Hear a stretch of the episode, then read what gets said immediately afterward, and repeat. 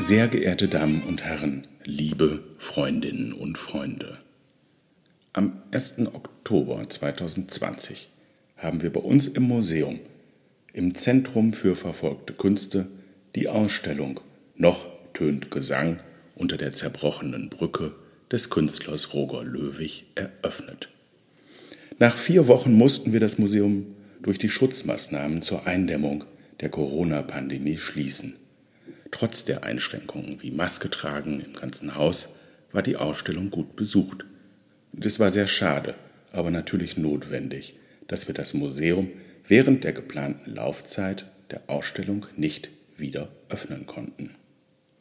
Das Interesse an der Ausstellung ist ungebrochen und wir haben uns entschieden, sie so lange als möglich laufen zu lassen. Immer mit der Hoffnung, dass die Pandemie abebbt. Die Ansteckungsgefahr ist hoffentlich geringer geworden und wir können hoffentlich das Museum bald wieder öffnen. Nun bleibt die Ausstellung bis Ostern, bis zum 4. April in Solingen. Hier möchte ich mich ganz herzlich bei der Roger Löwig Gesellschaft bedanken, die die Verlängerung und auch die Ausstellung überhaupt erst möglich gemacht hat. Wir wissen nicht, wann wir wieder öffnen können. Die Zeit bis dahin überbrückt uns die Kuratorin der Ausstellung, Anna Schädlich.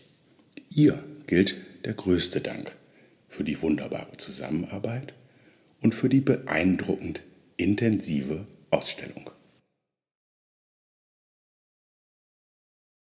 Roger Löwig, noch nie gehört?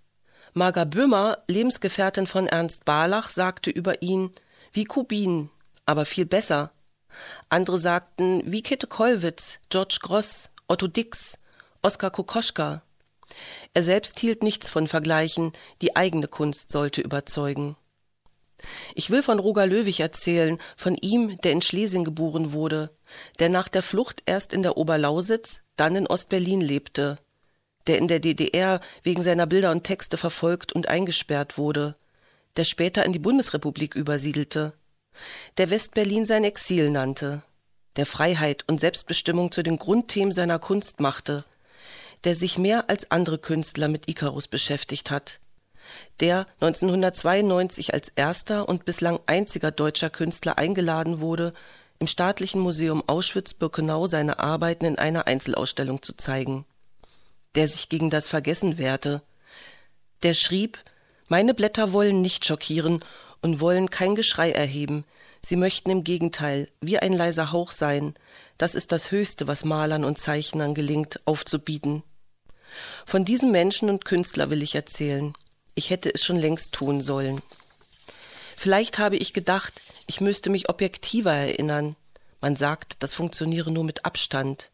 Vielleicht habe ich so lange gewartet, weil Ruger Löwig ein Freund war. Am frühen Morgen des 15. August 1963 wurden Roger Löwig und seine Lebensgefährtin Zenzi Treuke von donnernden Schlägen an die Tür ihrer Ferienunterkunft geweckt. Laute Stimmen verlangten Zutritt. Sofort. Hastiger Griff nach Kleidung, wenigstens eine Unterhose für ihn, für sie einen Bademantel. Roger Löwig öffnete die Tür. Zwei Männer traten ein. Anziehen, mitkommen, zur Klärung eines Sachverhalts. Vorgewiesen wurde ein Haftbefehl, erinnerte sich Zenzi Treuke später. Er lautete Löwig, Roger, wird beschuldigt, in Berlin im Januar 1963 staatsgefährdende Propaganda betrieben zu haben. Der Beschuldigte organisierte eine Ausstellung, in der von ihm gefertigte Gemälde und Grafiken hetzerischen Inhalts gezeigt wurden. Diese ungenehmigte Ausstellung wurde von ca. 30 Bürgern der DDR und Westberlins in Augenschein genommen. Der Inhalt dieser Ausstellung richtete sich sowohl gegen die Verhältnisse in der Deutschen Demokratischen Republik als auch gegen die Grenzsicherungsmaßnahmen vom 13.08.1961. Wenige Tage zuvor waren Roger Löwig und Sensi Treuke mit dem gebrauchten Motorroller, den sich Roger Löwig zusammengespart hatte, in Richtung Ostsee aufgebrochen. Ziel war Riebnitz-Dammgarten, unterkommen wollten sie in Riebnitz. Einen Zwischenstopp legten sie in Güstrow ein. Verabredet war ein Wiedersehen mit Marga Böhmer, Bildhauerin und Lebensgefährtin von Ernst Barlach.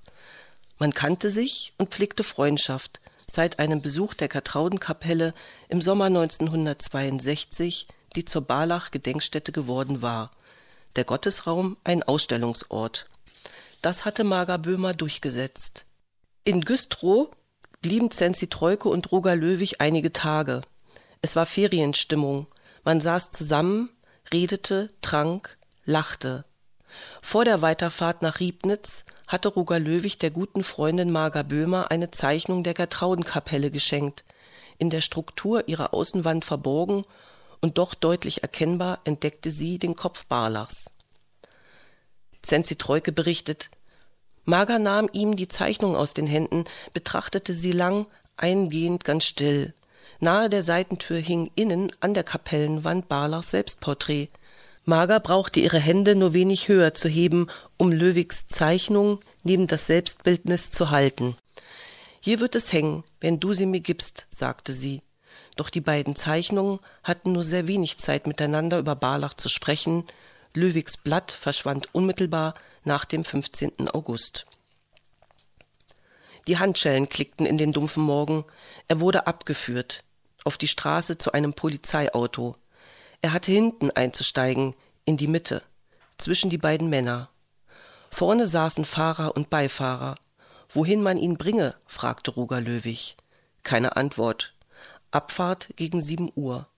Über holprige Straßen, vorbei an Mietskasernen, raus aus der Stadt, auf die Fernverkehrsstraße, fast eine Allee, die Sonne schien, wenig Verkehr. Es hätte ein schöner Ausflug sein können. Stunden später, der Wagen hielt, aussteigen. Roger Löwig wusste nicht, dass er sich im Hof der Untersuchungshaftanstalt des MFS in Berlin, Pankow-Kissing-Straße befand harter Griff an die Oberarme und die Aufforderung Bewegen Sie sich, los, Marsch. Vielleicht war die Reihenfolge so Ausziehen, Leibesvisitation, Anziehen, die Häftlingskleidung, olivgrün, Hose und Hemd, unterschreiben, dann Fotoaufnahme, bestimmt auf einem Holzstuhl, von der Seite, von vorne, von der anderen Seite. Abführen, vielleicht mit einer Decke unterm Arm, zur Zelle 32, Zellentür auf, jetzt heißen sie rechts. Schlüssel ins Schloss, Riegel knallen, Zugang 18.30 Uhr. Roger Löwig setzte sich auf den Rand der rechten Pritsche. Hinlegen verboten. Das Fenster vergittert, vielleicht hatte es eine Sichtblende. Grauer Fußboden, die untere Hälfte der Wände grün. Offenes Becken neben der Tür, nicht nur zum Pissen oder Scheißen, flüsterte Zellengenosse links, falls Löwig nicht allein war. Spülung wird von außen angedreht, muss man rufen. Wasser zum Waschen kommt aus einem Metallrohr, morgens und abends. Willkommen in der grünen Hölle. Die Zellentür wurde aufgerissen. Hinstellen, mit dem Gesicht zur Fensterwand. Hände auf den Rücken, ab jetzt immer, wenn jemand kam. Rechts rauskommen. Verhör noch am Abend, Beginn 19.45 Uhr. Setzen, auf den Hocker in einem Raum in der linken Ecke neben der Tür. Hinter einem Schreibtisch der Vernehmer. Er hatte einen Hefter in der Hand. Löwig begann zu schwitzen in der Häftlingskleidung. Er hatte Durst. Eine der ersten Fragen zu welchen Personen unterhielten Sie freundschaftliche oder bekanntschaftliche Beziehungen? Löwig erschrak. Wieso unterhielten? Er konnte kaum sprechen. Er sagte, er habe keine Freunde, abgesehen von seiner Lebensgefährtin. Auch Marga Böhmer erwähnte er. Und weiter, zu wem er Kontakt nach West-Berlin und Westdeutschland habe, welche Bücher er besitze, wo er sie aufbewahre, ob er weitere Schriften westlicher Herkunft habe. Wie es zu der privaten Ausstellung gekommen sei, wann sie stattgefunden habe, welche Bilder gezeigt worden seien, was die Bilder beinhalten, wie die Betrachter auf sie reagierten. Die ganze Nacht dauerte das Verhör, bis zum nächsten Morgen, dem 16.08.1963. Um 8.45 Uhr war Schluss, danach zurück in die Zelle, hinlegen erst am Abend. Roger Löwig dachte an Zenzi. Wenn ich an Roger Löwig denke, denke ich an Icarus, nicht nur, weil er sich wie kein anderer Künstler Jahrzehnte im Osten wie im Westen mit dieser mythologischen Figur künstlerisch auseinandergesetzt hat. Ich sehe Icarus in allen seinen Bildern, auch in den späten, denn die Motive und Elemente kehren immer wieder, werden verfeinert, sie sind da, von Anfang an. Wenn ich den Namen Icarus höre, denke ich an Roger Löwig. Ikarus und Löwig gehören für mich zusammen. Zum ersten Mal begegnete ich Roger Löwig im Spätherbst 1980. Er, Holzfällerhemd, Korthose, hatte zwei Mappen mitgebracht. In der einen Geschichten von Käfigen und Zugvogeldasein, so der Untertitel des Buches Eine Hinterlassenschaft, in dem sie gesammelt 1981 erscheinen sollten. Die aus den 60ern, die erhalten geblieben waren und die, die nach dem Gefängnisjahr entstanden, aber auch die, die er aus alten Notizen mühevoll rekonstruiert hatte, weil nach der Beschlagnahmung ihm nur noch wenig geblieben war. In der anderen Mappe waren Gedichte aus den frühen 50ern oder die, die nicht der Ofen fraß oder die, die er seit 1972 in der Bundesrepublik geschrieben hatte, sie sollten zu einem späteren Zeitpunkt veröffentlicht werden. Arbeitsgespräch mit meiner Mutter, damals Lektorin im Ulstein Verlag, in unserer Wohnung in West-Berlin, der vierten nach den fehlgeschlagenen Versuchen, in Hamburg, dann Dahlenburg, wieder Hamburg sesshaft zu werden. Drei Jahre vorher, ich war vier Jahre alt, im Dezember 1977 hatten wir, Vater, Mutter, Schwester und ich, die DDR verlassen müssen. Kurz bevor Roger Löwig zu uns kam, war mir, der Siebenjährigen, gesagt worden, ich solle nicht stören, aber ich wollte mein neues Zimmer zeigen. Schön hast du es hier, hatte er gesagt. Möchtest du mal springen? Er zeigte auf mein Doppelstockbett. Ich fange dich auf. Die Idee gefiel mir. Ich kletterte die Leiter hoch, schaute zu ihm nach unten. Mein Mut verließ mich. In letzter Zeit war mir viel versprochen worden. Er breitete die Arme aus. Ich zögerte. Ich breitete die Arme aus. Er fing mich auf. Und dann sagte er, O Ikarus, um deinen Flug beneid ich dich, um deinen Sturz. Wem das gelingt aus eigener Kraft, mit selbstgebautem Flügelpaar den Käfig zu vertauschen mit der Wolkenbank, soll der sich fürchten vor dem Sturz? Wir liegen hier seit Anbeginn gestürzt, und kein Gefieder öffnet sich zum Flug. Das Gedicht, das Löwig für mich aufgesagt hatte, hat sich mir unvergesslich eingebrannt. Noch immer höre ich seine Stimme. Auf diesen ersten Besuch im Spätherbst 1980 folgten viele Begegnungen. Später, als ich nicht mehr in Berlin wohnte, meistens bei ihm im Märkischen Viertel, ganz selbstverständlich zeigte er mir seine Zeichnungen und Lithografien. Er, der viel Ältere, nahm mich ernst, hörte mir zu. Manchmal sprachen wir über seine Entwurzelung, manchmal über meine. Einmal sagte er, es hört nie auf. Mit dem Auto fahre ich von Berlin in Richtung Oberlausitz, wo Ortsschilder zweisprachig sind, Sorbisch und Deutsch. Mein Weg nach Kunewalde führt mich über Landstraßen, vorbei an dunklen Äckern, maroden Bauernhöfen, Wäldern, Hügel am Horizont. Kahle Bäume fliegen an mir vorbei, die Äste gleichen emporgereckten Armen, Menschenbäume. So hat Roger Löwig sie immer wieder gemalt und gezeichnet oft auch als der Erde entrissene, entwurzelt. Die Abendsonne wirft Schatten. Ich will mich mit Martha treffen. Martha hat Roger Löwig gekannt, da war er vierzehn. Ich weiß, dass er und seine Mutter am Ende ihrer Flucht vor der Roten Armee 1945 in Kudewalde ankamen, ohne den Vater. Die einzigen Neuankömmlinge waren sie in der Dorfgemeinde nicht. Bewohner beäugten die Fremden skeptisch. Jetzt hieß es auch für sie zusammenrücken. Etwas Geschirr, ein paar Decken werden sie bekommen haben, vielleicht etwas Kleidung.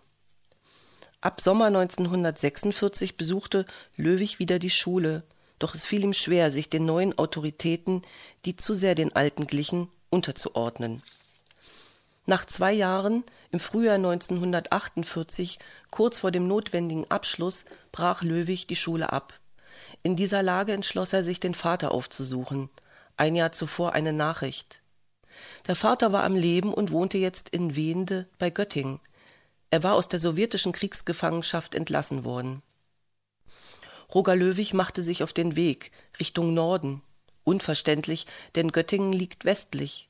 Aber sein Plan bei Dömitz über die Elbe. Wieder stand er vor einer zerstörten Brücke. Ein Vogel müsste man sein oder ein Fisch, dachte er. Schwimmen, das schaffst du. Vier Jahre waren vergangen, seit Roger Löwig den Vater das letzte Mal gesehen hatte. Da war noch Krieg. Vielleicht wollte er, der jetzt 17-Jährige, von ihm wissen, warum er nicht zu ihnen zurückgekommen war. Wahrscheinlich hat der Vater ausweichend geantwortet, sicherlich gelogen. Hier in Wehende wollte Roger Löwig nicht bleiben, schon gar nicht beim Vater. Zurück nach Kunewalde. Kunewalde liegt in einem Tal westlich von Löbau und südlich von Bautzen, zwischen den Bergen Tschornebo, dem schwarzen Gott, und Bielebo, dem weißen. Heute gilt Kunewalde als das längste Reihendorf Deutschlands. Vorbei fahre ich an zahlreichen Umgebindehäusern, die so typisch für die Region sind. Mit dem Navigationsgerät finde ich die Adresse von Martha leicht. Ihr Haus liegt etwas außerhalb. Einen Hund habe die Löwig härter gehabt, sagte Martha. Im Unterricht habe er brav unterm Tisch gelegen, aber in den Pausen durften die Schüler mit ihm spazieren gehen. Hertha war Marthas Lehrerin. Als die Gerhard-Hauptmann-Schule im Oberdorf wieder eröffnet, das Gebäude diente im Krieg als Lazarett und der damalige Schulleiter abgesetzt worden war, übernahm Löwigs Mutter mitten im Schuljahr den Posten an dieser Schule. Das muss 1949 gewesen sein. Roger Löwig habe sie kennengelernt, als er neben ihrem Wohnhaus einquartiert worden war. Die Mutter wurde anderswo im Dorf untergebracht, aber wo, weiß sie nicht. Alles so lange her. Jedenfalls dem Jungen habe die Mutter sehr gefehlt. Vom Vater hat er auch einmal gesprochen, der hatte den Krieg überlebt. Irgendwann erfuhren die Löwigs, wo er jetzt war. Ich gehe zum Küchenfenster, sehe hinaus, so wie Martha es früher oft getan hat, wenn sie Roger draußen vermutete. Ich sehe ihn im Garten, er winkt mir zu und lächelt. Martha erzählt weiter. Häufig sei Roger Löwig durch die Gegend in der südlichen Oberlausitz gestromert. Die Landschaft mit ihren Wiesen, Feldern und Wäldern erinnerte ihn an seine Heimat. Auf seinen Streifzügen habe er manchmal gezeichnet, einmal habe er ihr ein Foto von sich geschenkt. Auf der Rückseite, skizzenhaft, die Stationen seiner Flucht. Sie besitze es noch heute, sagt sie. Irgendwo auf dem Dachboden müsse es sein, finden könne sie es jetzt nicht. Dann wohnte er bald schon nicht mehr nebenan. Für ihn und die Mutter fand sich eine Wohnung. Gesehen hat sie ihn dann nur noch selten, ab und an auf der Straße, später überhaupt nicht mehr. Irgendwann haben die Löwigs das Dorf verlassen. Wohin, das weiß sie nicht. Dass er Förster werden wollte, das weiß sie noch ganz genau. Was denn aus ihm geworden sei, möchte sie noch wissen, bevor ich gehe, wo er denn jetzt lebe. Ich sage, Roger Löwig ist tot. Er ist ein Künstler geworden, ein großer Künstler. Ach so? Roger Löwig und Sensi Troike hatten sich im Sommer 1951 in Ostberlin kennengelernt. In Görlitz, wo er mit seiner Mutter jetzt lebte, hatte er gehört, dass in Ostberlin Neulehrer gesucht wurden, vor allem für das Fach Russisch. Ein Abitur war nicht notwendig. Er sagte sich, die Gelegenheit. Er würde zu einem Beruf kommen und für die Mutter sorgen können. Er bewarb sich und wurde angenommen. Berlin gefiel Roger Löwig. Sofort erforschte er die in Sektoren aufgeteilte Stadt, kaufte sich von seinem wenigen Geld Fahrkarten für Straßen und S-Bahn, fuhr in den Westteil, flanierte, sah sich um. Manchmal zählte er die Einschusslöcher in den Häuserfassaden. Am ersten Tag im Lehrerbildungsinstitut nahe Alexanderplatz sollten sich die Studenten vorstellen. Name, Alter, Beruf. Löwig sagte Schriftsteller. Eine Frau mit Pagenschnitt hatte spöttisch gelächelt, das war ihm aufgefallen. Crescentia Treuke heiße sie, hatte sie gesagt, ihn dabei angesehen. Diese Frau, Zenzi wollte sie genannt werden, gefiel ihm. Er war gerade 21 Jahre alt, sie 36. Roger Löwig war gerne Lehrer, nachdem er und Zenzi Treuke 1953 ihr Examen als Mittelstufenlehrer bestanden hatten. Aber noch lieber malte er. Im Dezember 1954 schrieb er an Zenzi Ich habe eben ein Bild fertig gemalt. Vier Stunden. Du wirst staunen. Es wird höchste Zeit, dass du wiederkommst. Ich male fast jeden Tag bis in die Nacht. Das Bild ist mir außerordentlich gut gelungen. Es heißt Das Liebespaar. Der Name ist noch nicht richtig. Es stellt eigentlich das ganze Leben in seiner Blüte dar. Liebe Zenzi, ich bin ganz verrückt nach Liebe. Ich kann schon nicht mehr schlafen. Jede Nacht träume ich wüst. Lauter Farben, Bilder und nackte Frauen.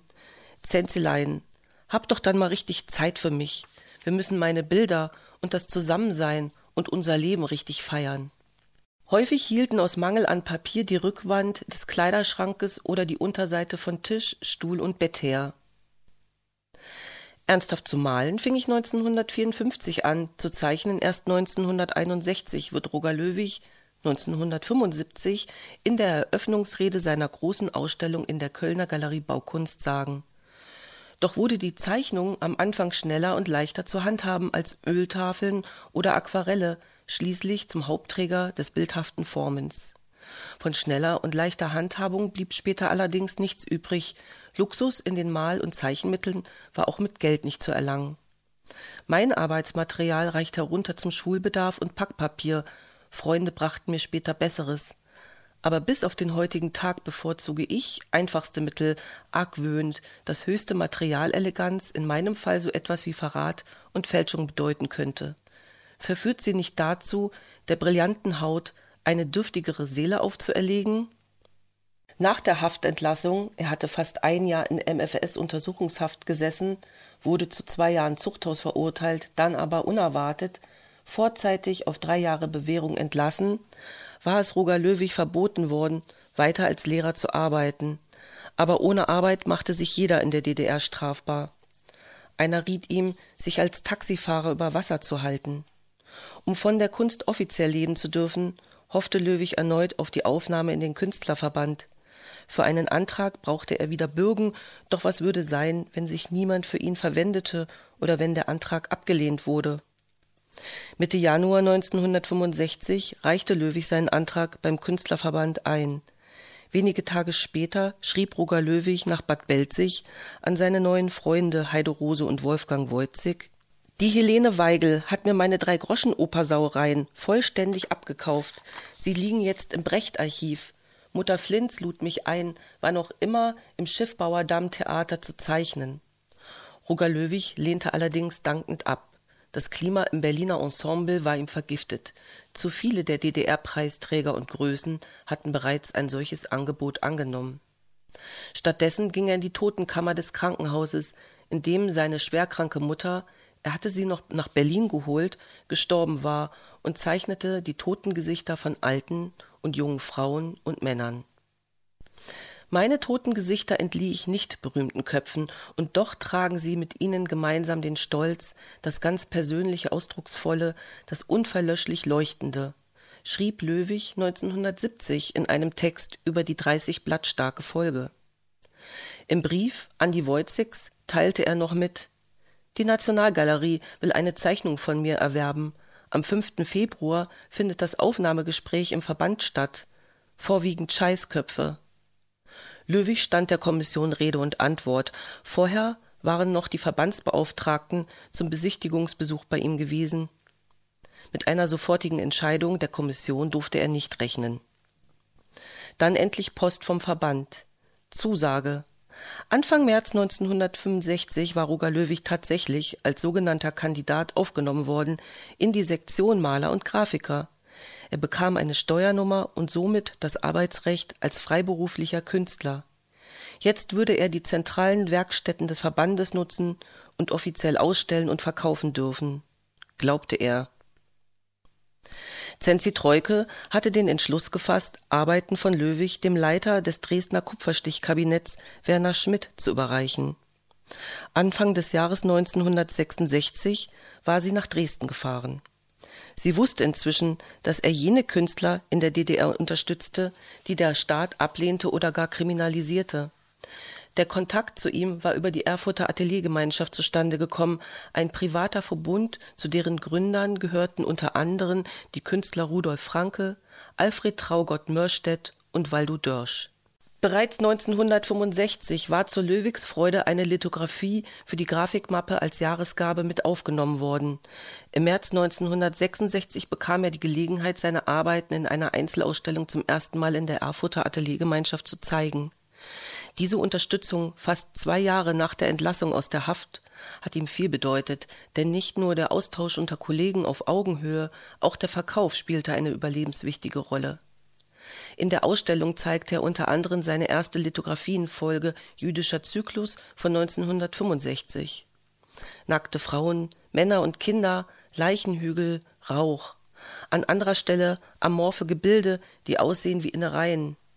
Bedrückend blieb, dass die Ausstellung wieder nur eine im Verborgenen war. Zugleich hatte Löwig Sorge, erneut in die Fänge der Stasi zu geraten. Die Reise nach Dresden stellte sich als echter Glückstreffer heraus. Durch Werner Schmidt wurde Irena Jakimowitsch, Leiterin der Abteilung Handzeichnung und Druckgrafik, später Direktorin des Warschauer Nationalmuseums, auf Löwig aufmerksam. Sie benachrichtigte umgehend die Gesellschaft der Freunde der bildenden Künste in Warschau. Löwig selber durfte nicht nach Polen reisen, ihm blieben nach der Haftentlassung alle Länder des Ostblocks versperrt. Offiziell ganze fünf Jahre DDR-Arrest. Tatsächlich dauerte der länger an. Die Organisation der Ausstellung war mit großen Schwierigkeiten verbunden. Zenzi Treuke schrieb einmal Hindernisse für die Warschauer Ausstellung brachte vor allem die ablehnende Haltung der DDR-Kulturvertretung in Polen. Alle finanziellen Aufwendungen für Raum, Katalog und Plakat wurden von dem polnischen Gremium allein getragen. Der Transport der Arbeiten geschah ohne Wissen der zuständigen Stellen der DDR. Die Plakate wurden erst nach Eröffnung geklebt, um vorauszusehende Einsprüche der DDR zu vermeiden. DDR-Vertreter besuchten die Ausstellung und äußerten ihre missbilligende Verwunderung, dass man einen Künstler ausstelle, der in der DDR im Gefängnis gesessen habe. Zu sehen waren knapp 40 Arbeiten, alle aus den Jahren 1965 und 1966, darunter zahlreiche Bleistift- und Federzeichnungen sowie einige Lithografien. Den Katalog hegte Roger Löwig wie einen Schatz, ebenso die Besprechung der polnischen Presse. In ihr las er Sätze wie es war zweifellos die individuellste schöpferische Ausstellung, welche in Warschau in letzter Zeit stattgefunden hat. Oder es ist eine ergreifende Ausstellung mit tiefem Gehalt und dazu hervorragend in der zeichnerischen Qualität. Endlich fühlte sich Löwig verstanden, die Handreichung Polens bedeutete ihm viel. Ob Roger Löwig trotz seines strikten Reiseverbots gehofft hatte, er könnte nach Polen fahren, könnte an der Eröffnung teilnehmen? Die Berichte von Zenzi über den Erfolg, wie beeindruckt das Publikum gewesen sei, waren kein Trost. Er trank, er brüllte, er zerriss Zeichnungen. Er schleuderte Stifte und Papier durch die Wohnung. Zurückhalten konnte Zenzi ihn nicht. Sie setzte sich in die Küche, zündete sich eine Zigarette an, wartete. Löwig nahm Abschied. Nicht von ihr, aber von allem anderen. Die Entscheidung war gefallen. Ausreiseantrag. Die Kirche wird helfen, wie schon beim Freikauf aus der Haft, so die Hoffnung. Ende August 1971 hatte er von der Abteilung für innere Angelegenheiten beim Rat des Stadtbezirks Köpenick die Aufforderung erhalten, in eigener Sache, wie es hieß, vorzusprechen. Vielleicht zum gleichen Zeitpunkt auch Zenzi. Fest steht, Beiden war die Ausreise genehmigt worden, damit gerechnet hatten sie nicht mehr, nach so vielen Jahren. Das Bundesministerium für innerdeutsche Beziehungen, längst eingeschaltet, war drangeblieben. Familienzusammenführung das Stichwort. Verwandte in Westdeutschland gab es tatsächlich. Zenzi Treuke hatte die Schwester angegeben in Altwarmbürchen bei Hannover, er die zweite Frau des Vaters als Stiefmutter. Sie lebte in Göttingen. Der Vater war 1963 gestorben. Roger Löwig riss aus den Mappen sämtliche Zeichnungen und Lithografien. Vielleicht hielt er inne bei der Federzeichnung Erloschenes Land von 1969. Bis zum Horizont eine Allee toter Bäume, die wie nach oben greifende Arme mit gespreizten Händen aussehen. Die Straße ist bedeckt mit nackten Körpern, Leichen, am Himmel eine große und tiefstehende Sonne. Welche Bilder sollte er mitnehmen? Welche zurücklassen? Welche durfte er überhaupt behalten? Zum Glück war mehr als die Hälfte der Arbeiten ohnehin bereits drüben, beim Galeristen Brusberg, Freunden und sonst wo. Gleich würde Zenzi zurückkommen, sie wollte Durchschlagspapier kaufen gehen, für die Listen, die sie erstellen sollten, wegen der Ausfuhrgenehmigung. Er griff nach Zeichnungen, Gouaches und Ölbildern unterm Bett, nach denen, die man ihm damals nach der Haft zurückgegeben hatte. Er bekam Nasenbluten, holte sich ein Tuch aus der Küche, presste es sich ins Gesicht. Einen Baum wie mich verpflanzt man nicht, dachte er. Roger Löwig saß im Zug nach Hannover. Ein Frost, nein, ein Eistag. Der Himmel war bedeckt, es fiel etwas Schnee. Während der ganzen Fahrt hielt er den Pass der DDR in der Hand, darin eingetragen die einmalige Ausreisegenehmigung in die Bundesrepublik. Es war Mittwoch, der 12. Januar 1972. Nur für kurze Zeit wollten Löwig und Sensi Treuke bei deren Schwester bleiben. Eigentliches Ziel war West-Berlin, aber zunächst ein paar Antrittsbesuche in Hannover, vor allem bei dem Galeristen Brusberg, der geplanten Ausstellung wegen. Löwig schloss die Augen, dachte an die Bilder, die er nicht mitnehmen konnte, die er in Belzig gelassen hatte oder für immer verloren glaubte. In verschiedenen Zeitungen, regional und überregional, wurde über Löwigs Ausreise berichtet, unter anderem am 24. Januar 1972 im Magazin Der Spiegel. Erstmals hatten die DDR-Behörden freiwillig einen bildenden Künstler ihres Landes in den Westen umziehen lassen, und Löwig vermutet, dass sie vielleicht ganz froh sind, mich loszuwerden. Gut eine Woche später, am 3. Februar 1972, hatte Löwig, jetzt im Besitz eines westdeutschen Passes, den Versuch unternommen, nach Ostberlin einzureisen, um Freunde zu besuchen, und wurde, entgegen seiner Erwartung, am Grenzübergang zurückgewiesen. Die Begründung lautete, er sei unerwünscht. Zufällig wurde genau am selben Tag in einer deutschsprachigen Sendung der BBC ein Radiointerview des britischen Journalisten William Treherne Jones mit Roger Löwig gesendet. Die Stasi hatte mitgehört. Ich finde die Abschrift des Interviews in den Akten. Jones, der sich auf die Beschreibung der Bilder von Löwig im Spiegel bezieht, fragte Sie scheinen eine sehr pessimistische Weltanschauung zu haben. Sind Sie überhaupt politisch engagiert? Löwig ich ergreife das Wort ausnahmslos für alle Verfemten, gleichgültig in die Fänge welcher Macht sie gerieten, in das Räderwerk welcher Interessen. Meine Anklagen, ihre Form ist hier unwichtig, wenden sich gegen die auf dem ganzen Erdball an Menschen verübten Misshandlungen im Namen welchen Gesetzes, welcher Nation, welcher Ideologie auch immer, wenn ich versuche, die Angst unserer Zeit zu deuten, dann treiben mich dazu an weder Pessimismus noch Menschenhass. Beides wird mir gelegentlich vorgeworfen. Jones, diese schrecklichen Sachen in der Welt, also Auschwitz, Vergangenes, schließt auch die Mauer ein, ja?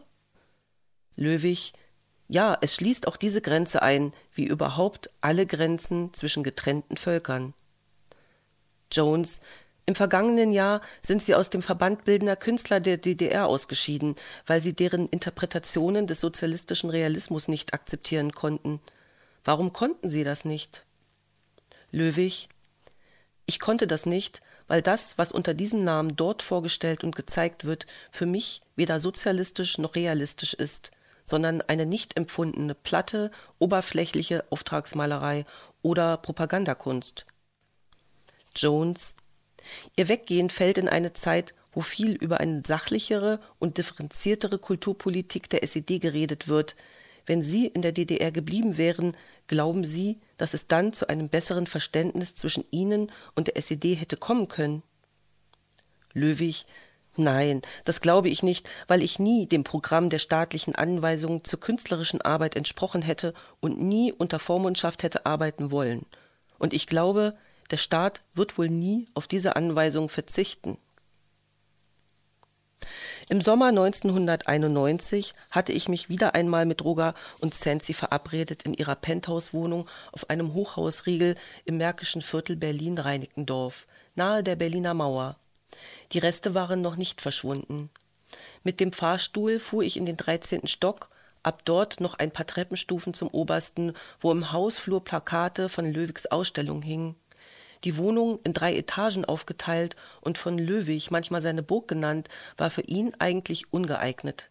Kaum ein Raum vorhanden, in den er sich ungestört zurückziehen konnte. Ich erinnere mich, links unten gab es zwei Zimmer. In einem davon der Flocati-Teppich, auf dem Bett die bunte Tagesdecke, links die Kommode, rechts der Schreibtisch. Hier schrieb Sensi Treuke ihre vielen Briefe in die Welt, an Freunde, Journalisten, Galerien. Über eine Ecktreppe ging es hinauf, großes helles Wohnzimmer, Deckenhöhe mindestens vier Meter, fünfzig, riesige Fensterfront, Terrasse. Von hier beobachtete Roger Löwig mit dem Fernglas die Vögel, bis sie als kleine schwarze Punkte im Nirgendwo verschwanden. Sein Blick folgte ihnen dorthin, wohin er und Sensi viele Jahre nicht mehr gedurft hatten, woher auch wir gekommen waren, wo Freunde lebten, die man nicht hatte sehen dürfen, wo Landschaften zu Sehnsuchtsorten geworden waren. Vom Wohnzimmer führte die Treppe weiter zur offenen Galerie, sein Arbeitsplatz, ein schmaler Streifen, Tisch und Liege passten gerade hinein, überall Bilder, hängend oder gestapelt auf und unter dem Zeichentisch, vollendete und solche, an denen er noch arbeitete. Feinster Strich, dicht an dicht. Überhaupt an allen Wänden in der gesamten Wohnung Bilder, darauf Insekten, Papierflieger, losgerissene Köpfe, kahle Bäume und natürlich Vögel. In dem Text Die Vögel in meinen Bildern schrieb er Dann zum Aufbruch Abflug gezwungen vor dem heranrückenden Krieg und nie mehr an einem Ort so ganz richtig heimisch geworden, lieh mir der Vogel, der Zug, der Wandervogel, sein Mantel und seine einzigartige Wegbegabung für meine Selbstdarstellung, zuletzt nur noch, wie dem Ikarus, die Flügel, die brauchbar Unbrauchbaren, zur Flucht, Traumflucht aus Gefängniszellen und aus angeordneten, wie durch jugendblinde Uneinsicht eigenverschuldete Verbannung. Im Wohnzimmer blieb ich vor drei Bildern stehen, schwarze Federzeichnung, schmales Querformat, in einem Bilderrahmen untereinander angeordnet. Roger sagte, es seien die, die zu der neunteiligen Folge Bilder für Icarus gehörten und die 1974, zwei Jahre nach der Ausreise, entstanden sei. Im Prinzip eine Text-Bild-Folge, weil jedem Bild ein Gedicht zur Seite gestellt sei. Oder umgekehrt. Wir setzten uns an den kleinen Tisch, neben der winzigen Küche eigentlich eine Kochnische, vor uns Papier und Stifte. Zenzi klapperte mit Geschirr. Roger hasste Krach, besonders bei der Arbeit. Mit Musik war das anders, die konnte nicht laut genug sein. Seine Plattensammlung war groß, er liebte Bach, vor allem Händel, auch russische Komponisten, und wenn die Sonne schien, ertönte El Condor Passa, diese Indioflöte aus den Anden mochte er. Roger nahm ein Blatt, ein Stift und zeigte mir die Darstellung von Köpfen, ein Oval, darin ein Kreuz, Augen auf die horizontale, Nase auf die senkrechte, Kinn, Mund, Ohren. Jetzt das Kreuz verschieben, die Köpfe nach oben, nach unten oder zur Seite. Wir gaben ihnen Namen, der traurige Alte, die lustige Tänzerin, der Junge im Vogelkäfig. Plötzlich nahm er meine Hand und ging mit mir auf die Terrasse. Im Osten habe er schon einmal eine Icarus-Folge entwickelt, sagte er. Vor langer Zeit.